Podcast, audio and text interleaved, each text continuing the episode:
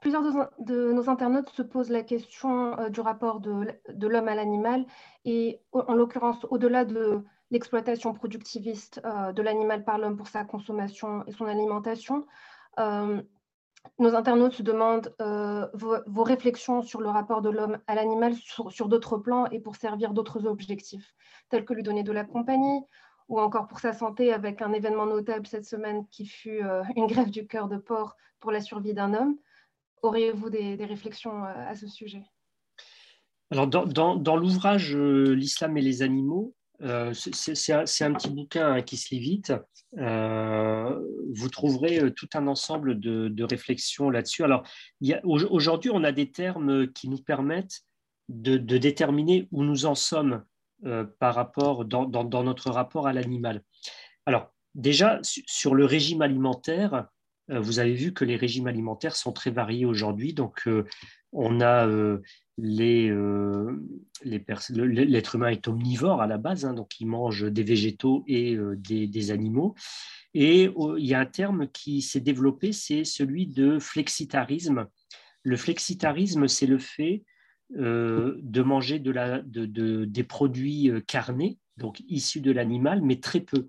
Le flexitarien, c'est celui qui mange de la viande une fois de temps en temps.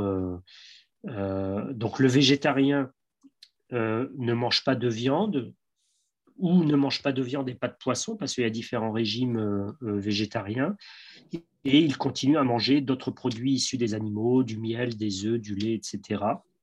Donc il y a, des graduations qui amènent au végétalisme, donc qui consiste à ne pas consommer donc aucun, aucun produit aucun produit issu de l'animal. Et les véganes, eux, sont euh, dans une approche euh, qui va encore au-delà de cela, puisqu'ils refusent le principe même de l'exploitation de l'animal, c'est-à-dire qu'ils ne euh, portent pas non plus de vêtements en cuir, etc.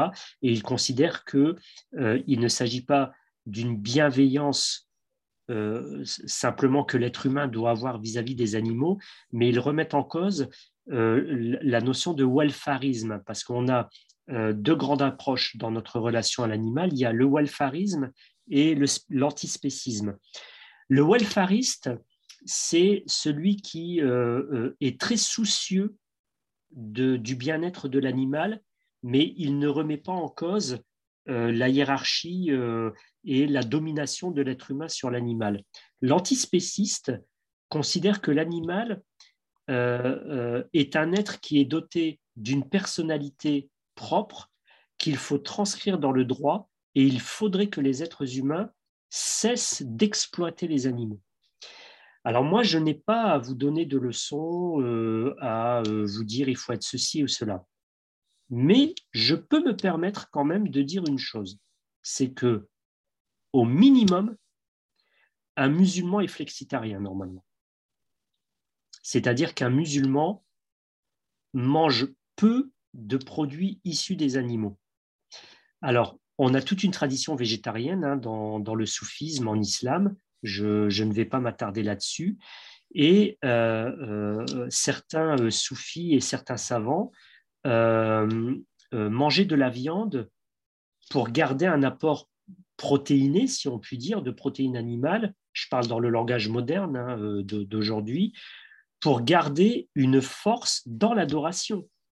C'est-à-dire que pour eux, consommer des produits animaux permet, une fois par semaine, par exemple, permet de, maintenir une vitalité, une vigueur qui va contribuer à euh, euh, accomplir correctement les, rites religieux. Donc, il y a, toujours une vision sous-jacente. Le problème qui se pose aujourd'hui chez les musulmans, depuis l'avènement de l'ère industrielle, c'est que nous n'avons plus de rapport direct à notre environnement, sauf quand on va dans un parc. Euh, et même quand on va dans un parc, on est face à une nature qui a été recréée. Elle a été refaçonnée par l'être humain. Donc, on va aller dans un parc où il y a différents arbres, différentes plantes et tout, mais tout ça, c'est l'être humain qui l'a agencé pour le plaisir de ses yeux. Donc là, encore une fois, on est dans le désir, le désir de voir de la beauté, etc. Je ne dis pas que c'est pas bien, hein, mais euh, on, est dans un registre particulier. Euh, donc, je, pense qu'il faudrait euh, être plus proche de la nature et de l'animal, mais dans son environnement. C'est-à-dire, par exemple, euh, aller dans des forêts, se rapprocher, se reconnecter avec la nature. Alors là, aujourd'hui, il y a beaucoup de coachs, des spécialistes en croissance spirituelle qui parlent de l'ancrage, de la reconnexion, etc. moi, je me méfie de, ce, de, tous ces amalgames de philosophies différentes, etc. dans mon approche musulmane, pour me connecter à Dieu, j'ai besoin aussi de me connecter au monde parce que c'est par l'observation du monde que je vais parvenir à l'observation du divin. Dieu n'est pas un concept en islam. Il ne faut pas l'oublier. Dieu est là. Dieu est présent dans le monde.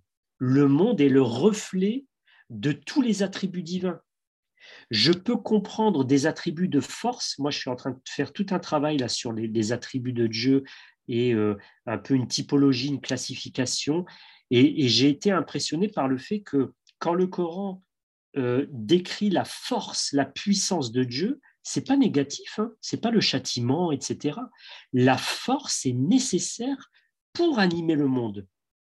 Et quand j'observe la force du monde, la puissance, euh, quand je suis face à une montagne, quand je suis, quand j'observe un volcan en éruption, etc., bah, je vois aussi la manifestation de la toute-puissance du divin.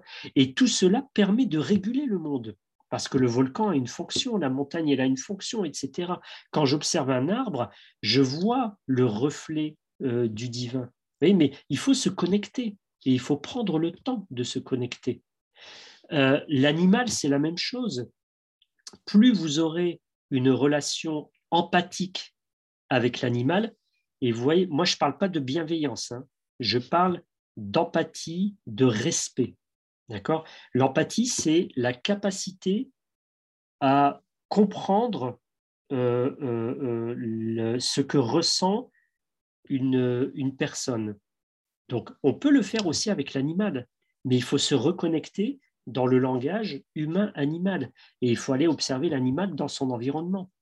D'accord? Donc, c'est très, très important. ça demande du temps. Ça demande du temps. Aujourd'hui, on n'a plus le temps. On n'a plus le temps de rien.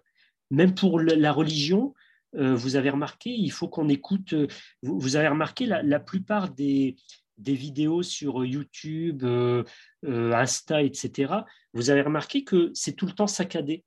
Et moi, j'ai posé la question à des amis qui font des vidéos. Je dis, mais pourquoi tu fais une vidéo où c'est tout le temps saccadé? Ils me disent, tu sais, Homero, aujourd'hui, l'attention d'une personne qui est en train de switcher sur YouTube ou sur Insta, c'est euh, à peu près une quinzaine de secondes. Donc, on, assure les vidéos juste pour euh, que, le cerveau, il, euh, à travers les hachures, il garde une attention. Je veux dire, c'est c'est du délire, quoi. On, est, on, est dans du délire complet. Donc, il faut qu'on reprenne le temps le temps, tout simplement. Une fois, ma femme m'a rappelé euh, un peu à l'ordre. On, était dans, on était en train de se balader dans, un petit bois, euh, pas loin de chez nous. Puis moi, j'étais en train de prendre des photos. Je dis, ah là, la plante, elle est super et tout. Elle me dit, mais arrête de prendre des photos, observe-les.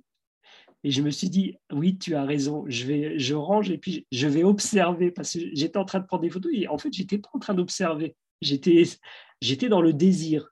Et en fait, je prenais des photos. Pourquoi? Parce que je me suis dit, c'est tellement beau que je vais les partager. Mais je ne prenais pas le temps d'observer, en fait, pour moi et pour ma propre croissance spirituelle. Oui, donc, il faut vraiment qu'on reprenne le temps, le temps euh, de, se poser.